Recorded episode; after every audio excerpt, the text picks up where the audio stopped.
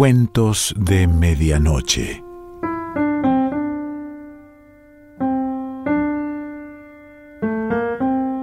El cuento de hoy se titula La mujer de Ariel y pertenece a Arturo Uslar Petri.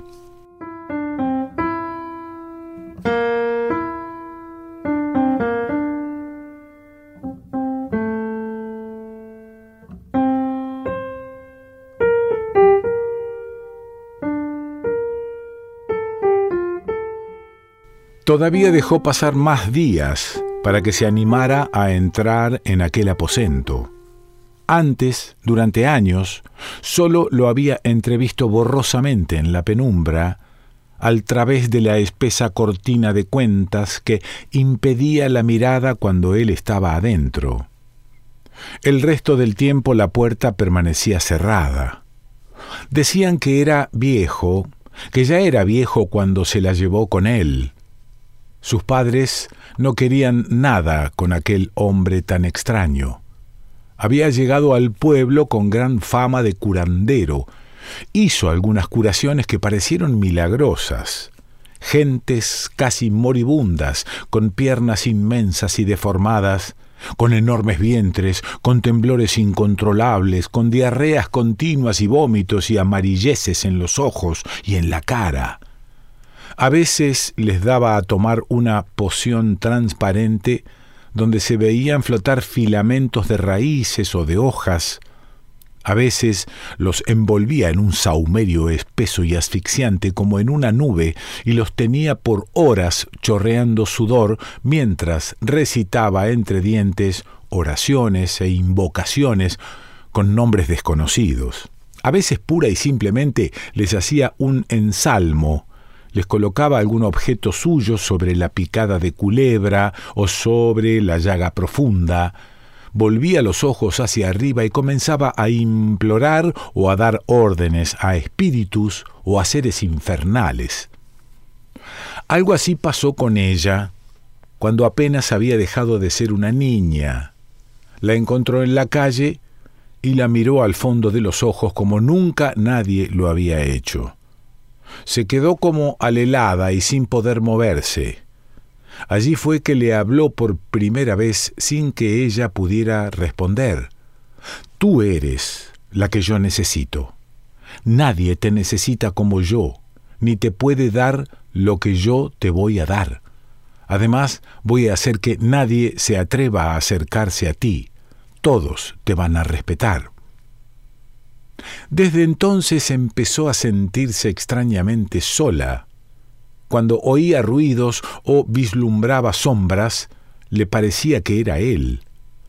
Yo voy a estar junto a ti todo el tiempo, de noche y de día, sin que tú lo veas. Puedo entrar y salir por las puertas y las ventanas cerradas. Puedo ver en la oscuridad. Puedo andar sin tropezar. Puedo tocar sin que me toquen y ver sin que me vean sin que tú te des cuenta. Estoy junto a ti, viéndolo todo. Sentía angustia de aquella hostigación invisible. Casi no se atrevía a salir de la alcoba y cuando por la noche se desvestía lo hacía azoradamente como si cien ojos la estuvieran espiando. Estás cambiada, le dijo Balvanera. Balvanera era su amiga. Con ella pasaba las horas en hablar de vaguedades y de imaginaciones. El sol de la mañana se convertía en el sol de la tarde y ellas volvían y volvían a hablar de cómo se iban a casar, con quién, con un vestido blanco y una gran cofia. Se les va a secar la lengua de tanto hablar, decía la madre, que las miraba embobadas y ausentes. Tampoco a Valvanera le dijo la novedad. Pensaba que no la hubiera entendido. No era uno de los jóvenes ricos del pueblo, era aquel hombre tan raro, tan diferente. ¿No te da miedo? Es un brujo. Un día le dijo Nos vamos a casar la semana próxima. No iba a ser en la iglesia ni ante sus padres. Iba a ser solo con ella en aquella casa donde vivía y a donde iban los enfermos y los lisiados a esperar ante la puerta. No pudo decir que no. entraron por el fondo. Ella iba viendo con temor las raras cosas que había en el interior, un cráneo humano, cuernos de extrañas formas, pájaros empajados, pieles de serpiente, grandes colmillos blancos y un olor pegajoso y dulce que parecía de sacristía o de recámara de botica. Había en la pared algunos grabados manchados y opacados por los vidrios. Hombres de barbas y de intensas miradas de loco parecían amenazarla.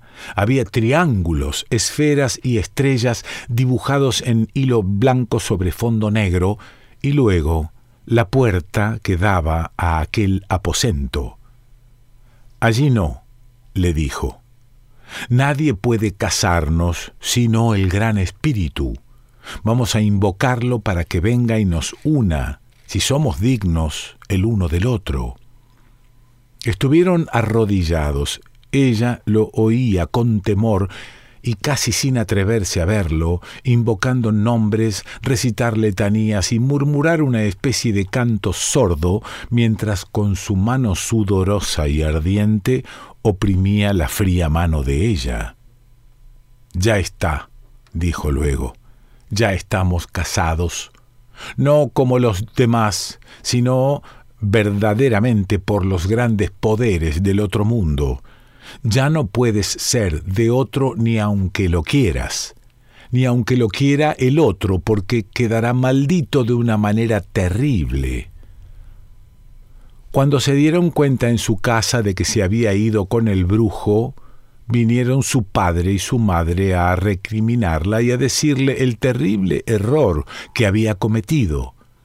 Te has ido sin casarte y con un hombre que es muy viejo para ti con un hombre que nadie conoce. Estás embrujada. Ni siquiera sabes quién es ni cómo se llama. Le había dicho que se llamaba Uriel, pero que también tenía otros nombres. Según los países y los tiempos, había usado nombres, porque había vivido en las más remotas tierras y había visto cosas que habían sucedido en los tiempos más lejanos. Las describía como si las hubiera visto, aunque nunca decía que las había presenciado. El general Piar no se dejó vendar para que lo fusilaran. Era un trigueño claro, bien plantado, se puso una chaqueta roja y no se abotonó sino los dos últimos botones. Esto me recuerda también el fusilamiento de Salazar en Tinaquillo. A las once de la mañana lo sacaron a la plaza. Nunca comía con ella. Ella comía en la cocina mientras él andaba con sus enfermos o se encerraba en el cuarto con sus frascos y sus saumerios, hablando a ratos en alta voz. A veces le dejaba sobre una mesa algún alimento, pero nunca se lo vio comer. Tal vez no comía, pensaba ella. Era flaco y avellanado, con una piel seca y mate que se pegaba a los huesos, una piel amarillosa y fría, y aquel pequeño bigote escaso que le colgaba por las comisuras. No comía, pero siempre estaba mascando algo, hierbas, raíces, compuestos de tabaco y escupía verde o negro. Nunca tampoco se acostaba con ella para pasar la noche. Cuando sentía sueño, ella se iba sola a la cama, él estaba metido en su cámara o no había regresado de alguna salida. Me voy a acostar, decía, y rara vez recibía contestación. Entre sueños, en lo alto de la noche, sentía a veces ella que alguien se metía en su cama. Entre dormida y despierta, lo nombraba sin tener respuesta. Al tacto era él muy lentamente la acariciaba y en algún momento en que ella se había vuelto a dormir o a despertar estaba sobre ella y la poseía sin prisa, como si también durmiera, y asimismo sin saber cómo ni cuándo desaparecía de la cama. Era algo que pertenecía a los sueños y a las imaginaciones. Su madre vino un día a recriminarle que viviera en aquella forma con aquel desconocido. Él llegó cuando la señora decía las peores cosas. Es un escándalo. Todo el mundo habla de ti. Es una vergüenza. Ya no me atrevo ni a salir. Mi hija viviendo con un brujo. No diga eso. Es mal hecho. Le va a pesar. Lo va a pagar muy pronto. No dijo más, ni volvió a hablar de aquello, pero cuando la madre se enfermó inesperadamente y murió de un mal violento y desconocido, le entró el horror de pensar que era él quien lo había provocado con su fuerza oculta. A veces estaba fuera por varios días sin despedirse ni anunciar viaje, volvía y tampoco daba explicaciones. Ella se acostumbró a no preguntar. Casi no hablaba sino con los que venían a consultar a Uriel. El señor Uriel me va a alentar. Y comenzaban a contarle largas y repetidas historias de enfermedades y mal de ojos y desgracias que habían caído sobre ellos y sus familias. Un día llegó un hombre alto, oscuro, mal encarado, descalzo y medio desnudo, que temblaba de pies a cabeza. Uriel estaba en el cuarto de trabajo y sin haberlo visto gritó A ese que acaba de llegar, que salga. Le dé tres vueltas a la casa repitiendo su nombre y vuelva a entrar de espaldas, con los ojos cerrados hasta aquí. El hombre tembloroso, dio tres lentas vueltas y tropezando con las cosas, regresó de espaldas y desapareció detrás de la cortina. Primero se oyeron borrosos cuchicheos, pero luego parecían gritos ahogados y ruidos como de lucha. Ella estuvo tentada de entrar, pero no se atrevió. Dentro se oía la voz terrible de Uriel acesante. Por el poder que tengo, sal ahora. Ya tienes afuera la cabeza y una pezuña. Y llamaba nombres raros que ella nunca había oído. Todo quedó en silencio después. Y más tarde salió el hombre, sudoroso y doblado, y se perdió en el camino. Luego apareció Uriel en gran extenuación. No se lo pude sacar.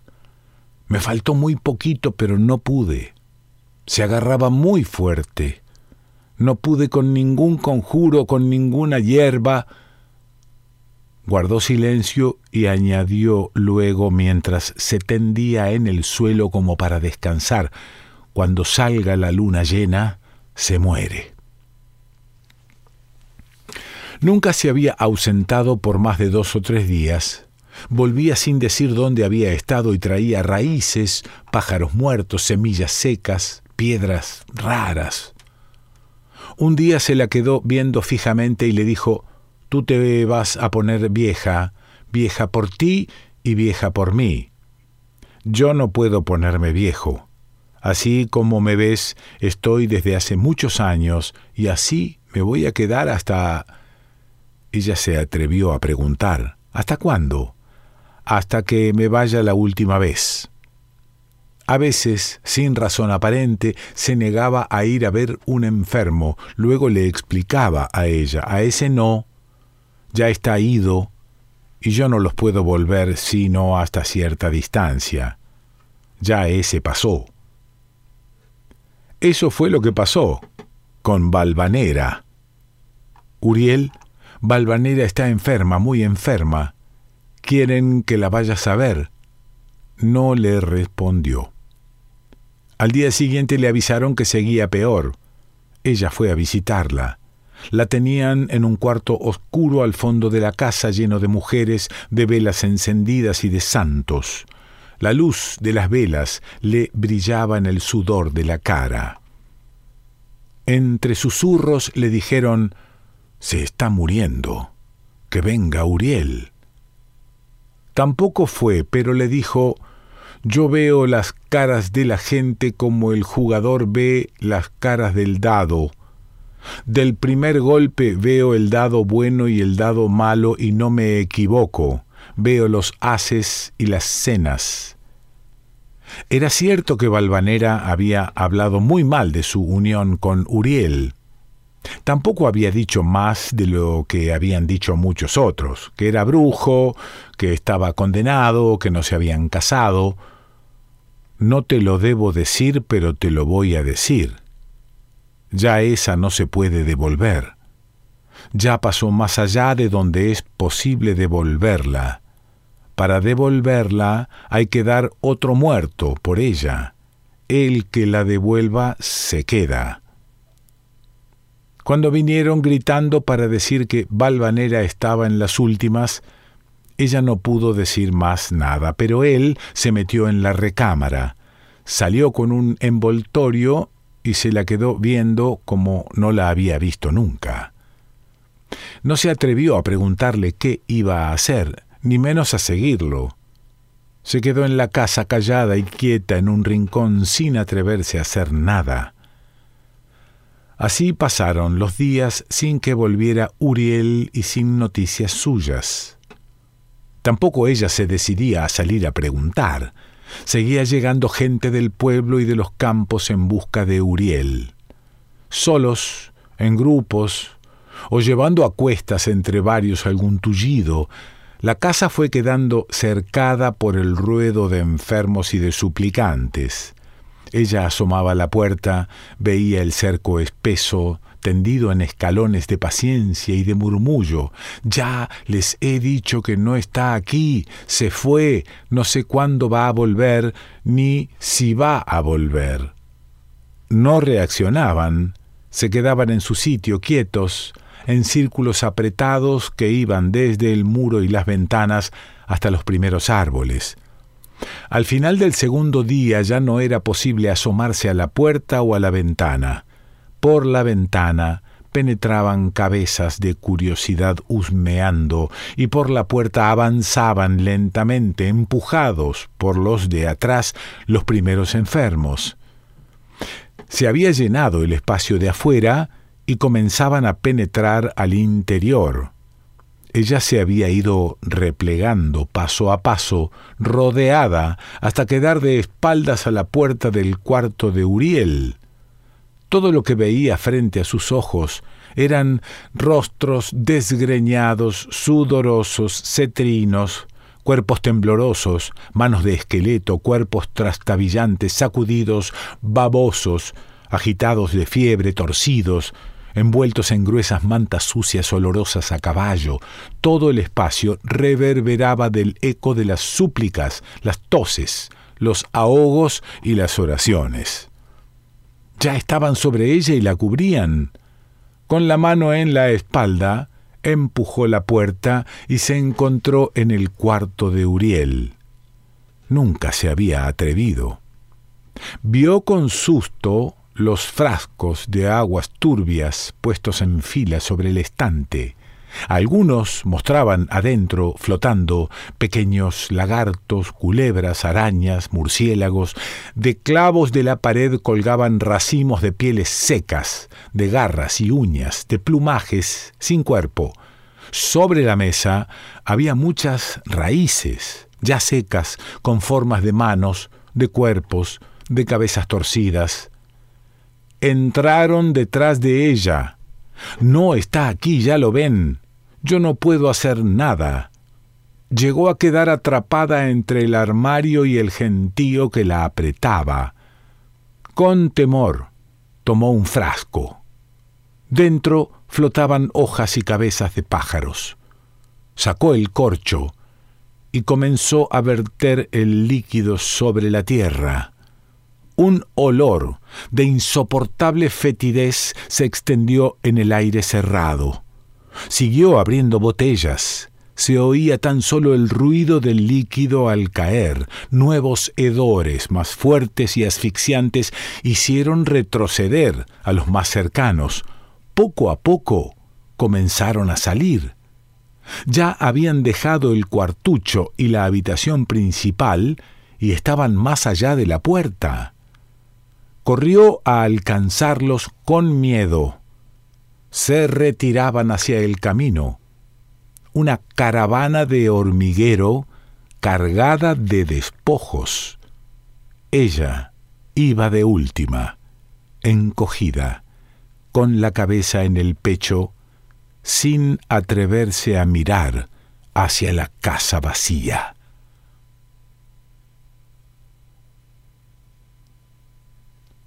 Arturo Uslar Pietri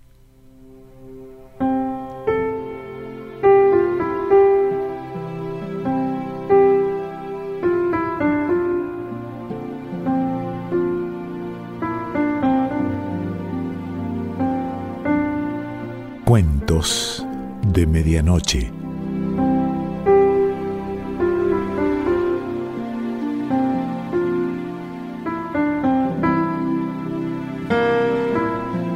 Selección Pancho Mondino.